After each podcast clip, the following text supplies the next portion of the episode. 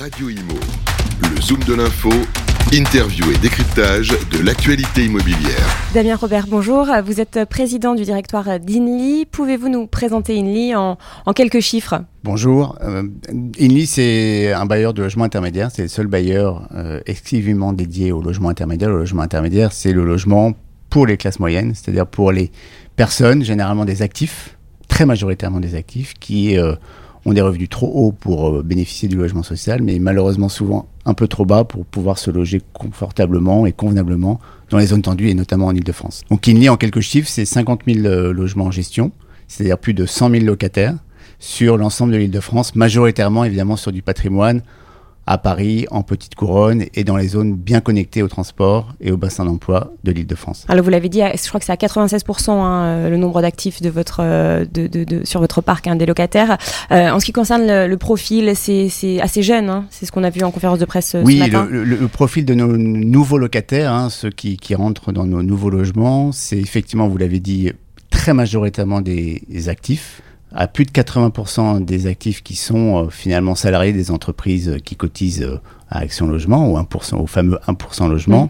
Et ils sont souvent très jeunes, effectivement, puisque 80%, 82% exactement, euh, de ces euh, nouveaux locataires ont moins de 40 ans et 40% ont moins de 30 ans. Mmh. Qu'en est-il du contexte? Parce que vous l'avez euh, dit ce matin, euh, c'est vrai que la plupart de vos locataires partent pour, euh, pour cause d'accession, donc ils deviennent propriétaires.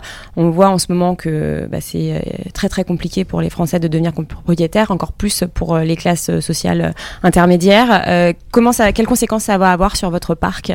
Alors c'est vrai qu'on vit une crise aiguë hein, du secteur immobilier qui touche finalement tous les pans du marché immobilier. Finalement, qu'est-ce qui se passe en cascade quand euh, l'accession est bloquée? Euh, Ça, finalement, la fluidité du parc euh, s'en trouve affectée. Et nous, on le sent sur ouais. notre propre parc, hein, le logement intermédiaire. Mais c'est vrai, ça se tend. Mm. ce qu'on appelle le taux de rotation, c'est-à-dire la durée moyenne d'un locataire augmente. les personnes, finalement, sont en situation plutôt attentiste. Et effectivement, celles qui, après avoir bénéficié d'un logement intermédiaire, souhaiteraient accéder à la propriété, bah, le contexte euh, rend ça tout à fait difficile. Donc on le sent et nous, on a des locataires qui restent un peu plus longtemps euh, chez nous. Et surtout, euh, je me permets d'insister sur ce sujet-là, qui n'est pas encore extrêmement, on va dire, connu. Mais on, on sent, en tout cas en Ile-de-France, une raréfaction de l'offre locative, quelle qu'elle soit. Oui, parce que c'est assez récent, c'est depuis oui, le milieu de l'année dernière. C'est tout à fait eu, récent, ça, ça a effectivement ouais. quelques mois ou en tout cas pas, pas, plus de deux ans. On, on voit bien que l'offre locative baisse, alors que alors que on a une demande qui augmente, une demande euh, locative qui augmente, en tout cas. Pour vous, en tout cas. On, et pour nous, on, on le sent, on le, on le, voit tous les jours, puisqu'on a une ouais. plateforme on commercialise nos logements. Euh, et, bien, le nombre de candidats par logement qu'on met en location euh, a augmenté de plus de 25% dans les deux dernières années. Comment vous les choisissez, ces candidats? C'est les premiers arrivés, les premiers servis ou vous... Non, pas du tout. On les, on les choisit. Euh, alors, d'abord, on les commercialise comme n'importe quel autre logement. C'est un, un acte, on va dire un, locataire qui cherche un logement intermédiaire, il le fait comme s'il cherchait un, un logement, un logement libre. Mmh. Euh, et nous, derrière, évidemment, comme on a beaucoup de candidatures, euh, d'abord, on vérifie qu'ils sont oui. solvables, éligibles, euh, éligibles et, solvables, solvables. les deux, vous avez mmh. raison, éligibles et solvables, c'est-à-dire qu'ils sont à la fois en capacité de payer euh, dans la bonne tranche en fait. Et puis ouais. sous plafond de revenus, puisqu'on ouais. est, euh, on est euh, du logement intermédiaire, donc du logement à loyer décoté par rapport au, au loyer libre. Hein. On décote assez substantiellement le loyer, ce mais... qui permet d'augmenter le pouvoir d'achat de, des locataires, mais il faut évidemment qu'il soit sous plafond de revenus. Donc ça c'est. Et vous n'êtes pas du logement social non plus. Hein. Non, on n'est pas du logement social. Les plafonds sont plus hauts, plus haut que, que, le logement que social. Donc ça c'est le premier critère. Le deuxième critère c'est classiquement la, on va dire la cohérence entre la configuration du ménage ou du foyer et la configuration de l'appartement pour essayer d'adapter au mieux. Euh, et puis après, on, une fois qu'on a fait ce, ce tri là, euh, on choisit en fonction, on a quelques critères entre guillemets qui bonifient un petit peu les candidatures, deux critères notamment, les personnes en situation de fragilité. Mmh. Euh, famille monoparentale, situation de handicap, on, on essaie de les privilégier et aussi, euh, parce que c'est une demande des collectivités fortes et qui est légitime, les personnes qui habitent ou qui travaillent sur la ville, euh, là où le logement est mis en location, qui à dossier égal euh, bénéficient, on va dire, d'un petit plus. D'accord. Euh, autre sujet, grand chantier de, de, de, cette année et puis des années à venir, la rénovation énergétique, on en parle beaucoup. Euh, Qu'en est-il de votre parc? Alors nous, on a un parc de 50 000 euh, logements. On, a la chance euh, d'avoir un parc qui se développe beaucoup, puisqu'on a des programmes de développement qui sont très forts. Hein. On est un bailleur aussi, sa spécificité, c'est qu'on a une feuille de route de développement très fort. Donc ça nous permet évidemment d'augmenter notre parc, mais aussi de le renouveler. Euh, à horizon, on va dire 2030 ou 2032, on aura un parc quasiment deux tiers renouvelé évidemment, quand on le renouvelle, on fait du logement très performant en termes énergétiques. c'est du neuf en général quand vous renouvelez, ou on en parlait ce matin de la rénovation, enfin de changement du genre, achetez des bureaux que vous euh, voilà, exactement. rénovez. On, peut aussi euh, transformer euh, des bureaux. C'est aujourd'hui beaucoup de bureaux sont obsolètes mm. et n'ont pas plus de vocation à être des bureaux. Donc on essaie de. C'est pas forcément très facile. Oui, ce que j'allais dire, c'est pas évident parfois à faire. C'est hein, des opérations qui sont compliquées techniquement. Et chères aussi. Et chères. Euh, mais qui sont souvent euh, bien placés. Euh, c'est des bureaux, donc nous, évidemment, on est très sélectif. Mais le coût final est plus rentable C'est à peu près pareil. C'est pareil. C'est à peu près pareil que si on, on, faisait du logement neuf, mais le goût écologique euh, est, évidemment beaucoup moindre. Euh, Bien sûr. Puisque bah, c'est de l'existant. C'est de l'existant, on n'artificialise pas, donc euh, pour nous c'est très important. Mm. et sur, notre production neuve, donc évidemment ça nous permet de faire des logements beaucoup plus performants. Et puis évidemment on a tout un plan de réhabilitation de nos logements existants, on en a beaucoup, quelquefois très anciens, hein, des années 60, 70 notamment, euh, qui sont pas forcément très performants énergétiquement. Et donc on a, on réhabilite à peu près 1500 logements par an. Euh, et on aura à la fin de l'année éradiqué ce qu'on appelle des passoires thermiques, c'est-à-dire euh, les, F. Les, pires étiquettes F et G. On n'aura plus dans notre patrimoine ces, logements-là. Mais ça, vous en avez très peu de, des passoires thermiques. heureusement, fort heureusement, on en a, on en a. ce qui est logique, hein, si vous êtes conditionné. Alors, un, c'est logique, puis deux, c'est aussi le fruit de finalement la politique de maintenance de notre patrimoine. Hum, alors tout ça, cette rénovation, ça s'inscrit dans votre stratégie qui est qui est assez assez, enfin qui va être assez intense en tout cas pour ces années à venir. Est-ce que c'est réalisable?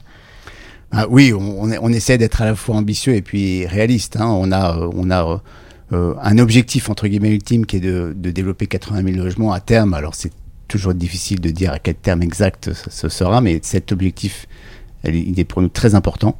Euh, le développement massif du, logement intermédiaire. Euh, et pour cela, on s'assoit aussi sur des partenaires. D'abord, euh, on, produit nous-mêmes. On s'appuie aussi sur des promoteurs pour, euh, pour euh, évidemment euh, produire du logement intermédiaire et, les partenariats sont efficaces et on produit des résultats puisqu'on a déjà engagé depuis la naissance d'INI plus de 22 000 logements mmh. nouveaux. et puis par ailleurs pour les financer, parce que tout ça coûte évidemment beaucoup, beaucoup d'argent. Mais c'était plus facile avant aussi. C'était évidemment plus facile. Là, ça va se tendre. C'était plus facile avant. Très clairement, depuis 2020, depuis 2022, c'est beaucoup plus difficile. Euh, l'argent coûte plus cher, le foncier coûte plus cher, l'énergie coûte plus cher, tout coûte plus cher, euh, et pourtant les besoins sont là. Donc c'est effectivement plus difficile. Euh, et nous, évidemment, on, on, est, on essaye de, de, trouver aussi des partenaires, notamment les investisseurs privés, qui nous permettent, on va dire, de développer plus rapidement et surtout à moindre coût en partageant le fardeau finalement, bah tout en, en, conservant la gestion de ces logements, c'est très important pour nous. Tout ce qu'on fait, c'est du logement intermédiaire mais euh, quelquefois on le fait avec des partenariats financiers, avec des promoteurs et surtout avec des investisseurs. Alors justement, ça va être ça votre votre stratégie, changer un petit peu euh, euh, l'investissement, enfin en tout cas de, de, de profil d'investisseur? Alors, on va pas forcément changer de profil d'investisseur, puisqu'aujourd'hui on a deux foncières qui ont été créées en, en en, 2020, mm. euh, une avec Primonial et une avec AXA qui fonctionne bien. une troisième en 2024 du coup on, prévoit effectivement de, continuer à nous développer euh, mm. via ces partenariats, donc une troisième en, en 2024. L'objectif pour nous, c'est qu'on arrive à la fois à créer ces véhicules et puis que ces véhicules ouais, vous permettent, grossissent avec le temps. Euh, parce que c'est comme ça qu'on arrivera à développer du logement intermédiaire de manière accélérée. Hmm. Euh, un petit mot peut-être, oui, des, personnes qui sont dans vos logements, donc les locataires qui font partie de votre parc, ils sont euh, éligibles donc aux APL. Euh, c'est que 15 à 20% hein, qui, touchent les APL. Hein. Oui, c'est ça. Alors le chiffre exact, je l'ai pas en tête pour tout, pour être très franc, mais effectivement, c'est une partie, une minorité importante, mais pas, c'est hmm. reste une minorité de nos de, de nos locataires. Ce qu'il faut quand même dire, c'est qu'on on a on n'est pas du logement social, donc on, on a effectivement des des populations qui sont généralement avec des revenus plus hauts que le logement social. toujours est-il qu'on reste à un revenu euh, moyen qui est quand même euh, relativement euh, modeste. Et encore plus maintenant avec l'inflation. Et, avec des charges qui, augmentent. Donc on a, on, a, nous vraiment comme obsession de garantir un gain de pouvoir d'achat pour nos locataires. Ça c'est vraiment votre votre créneau on va dire. Notre créneau c'est aujourd'hui d'ailleurs on le pilote. Mm. en 2022 c'était à peu près 3500 euros le gain de pouvoir d'achat moyen par, euh, par foyer, ce qui est évidemment mm. loin d'être négligeable. Quand on parle de pouvoir d'achat en ce moment, c'est très important. Et puis, on a toute une logique, c'est aussi une des raisons pour lesquelles on souhaite euh, rénover notre patrimoine et le rendre plus performant. C'est d'abord pour une, une, raison écologique, mais aussi pour une raison économique. Mm. Euh, puisque un patrimoine plus performant, c'est des charges en moins Bien sûr. pour les locataires. Et on voit bien, en 2022, quelquefois la, la, hausse des charges a été significative et quelque part euh, freine un petit peu le pouvoir d'achat de, nos locataires. Dernière question sur le co-living. Euh, c'est un, mode de vie auquel vous vous intéressez. Euh, vous avez prévu justement de. Ça fait partie de votre développement.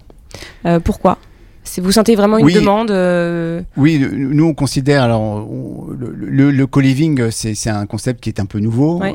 D'ailleurs, on pas, forcément très bien défini. Nous, nous ce notre conviction, c'est que à côté du logement familial classique qu'on développe, qui restera évidemment majoritaire, on sent, puisqu'on a une population jeune, hein, euh, on sent qu'il y a une demande euh, un peu différenciée de, de mode d'habiter. Euh, en gros, beaucoup de jeunes actifs, notamment quand ils arrivent en, en Ile-de-France, préfèrent avoir un logement clé en main, clé en main, avec des services avec d'ailleurs euh, des espaces communs euh, mutualisables. Pour rencontrer des gens Pour rencontrer des gens, euh, pour pouvoir aussi mutualiser un, certain nombre de coûts, mm. et notamment le, coût du travail à domicile. Hein, il y a beaucoup de télétravail. Donc, ah, et l'énergie, là, ça coûte cher. Pareil, voilà, l'énergie coûte cher, la place coûte cher, mm. donc travailler dans un espace de coworking dans, son, dans son immeuble, c'est quand même très très pratique.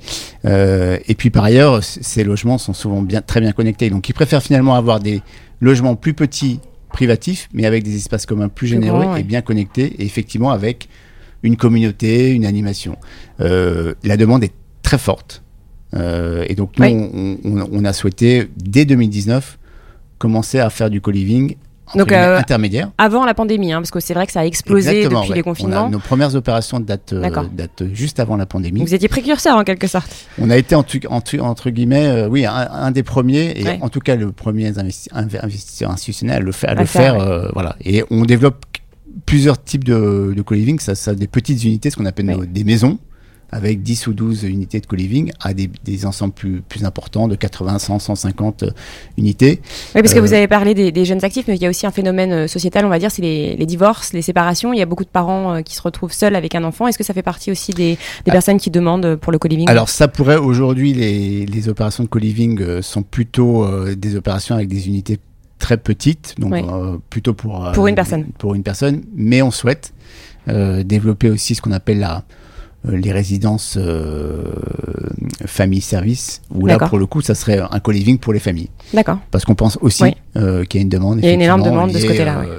à des phénomènes de décohabitation, mais et plus globalement des, une demande un petit peu d'évolution. Hein, nos modes de vie évoluent. Il faut, il faut aussi que nous on soit capable de faire évoluer nos modes d'habiter. Allez, cette fois-ci, c'est vraiment ma dernière question. Le, un petit mot sur les, les annonces du gouvernement hier, la, la restitution qu'on attendait enfin du CNR logement on a parlé du, logement intermédiaire justement. Oui, bah écoutez, euh, de, ce que j'ai euh, entendu de, la première ministre, on, voit bien qu'il y a une prise, de conscience de, la crise et, surtout des annonces, en tout cas sur le logement intermédiaire, qui sont importantes pour nous. Euh, qu'on avait depuis longtemps d'ailleurs porté auprès du gouvernement.